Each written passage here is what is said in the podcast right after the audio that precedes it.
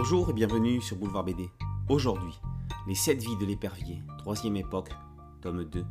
Qu'est-ce que ce monde? Paris, mai 1642. Alors que Germain Grandpin retrouve la fille de 17 ans qu'il a eue avec Ariane de Troyes et adoptée par la famille Lanclos, Ariane apprend que le fils qu'elle a eu avec Louis XIII, enlevé à la naissance par Anne d'Autriche, est vivant. Alors que les Espagnols ensanglantent le pays, aidée du fidèle beau ténébreux, la baronne de Troyes va devoir user de connaissances politiques pour le retrouver. On sait ce que deviendra Ninon de l'Enclos Qu'adviendra-t-il du fils illégitime? On croyait son destin clos. Il n'en est rien. On l'a pensé rangé du fleuret de l'estoc, mais les ombres du passé les ont fait ressurgir. Ariane de Troyes est de retour pour une nouvelle vie de l'épervier.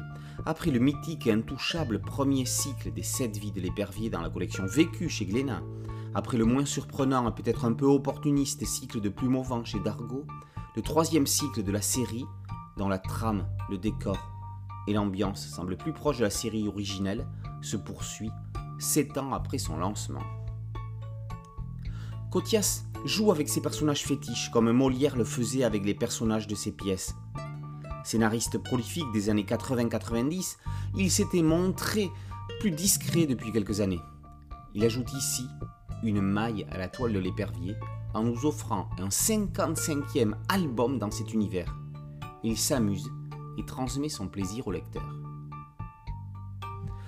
Juillard a un dessin fin et élégant les mouvements des costumes des personnages sont en particulier très fluides. Il dessine également les gens nus, en écho au tout premier album de la série, avec réalité et sans aucun voyeurisme. Ces albums sont de parfaits supports pour les écoles de dessinateurs dans les cours d'anatomie et d'habillage. Tout comme Maurice qui disait dessiner des personnages en détail avant de les ombrer, si on sait dessiner le corps humain avant de l'habiller, on ne le vêtira que mieux. Il ne faudra pas attendre 7 ans pour connaître la suite des aventures d'Ariane de Troyes, puisqu'André Juillard jette l'éponge. Le troisième tome, dessiné par Milan Jovanovic, est prévu pour l'année prochaine. Des sept vies de l'épervier, troisième époque, tome 2, Qu'est-ce que ce monde? Par Juillard et Cotias, est paru aux éditions d'Argo.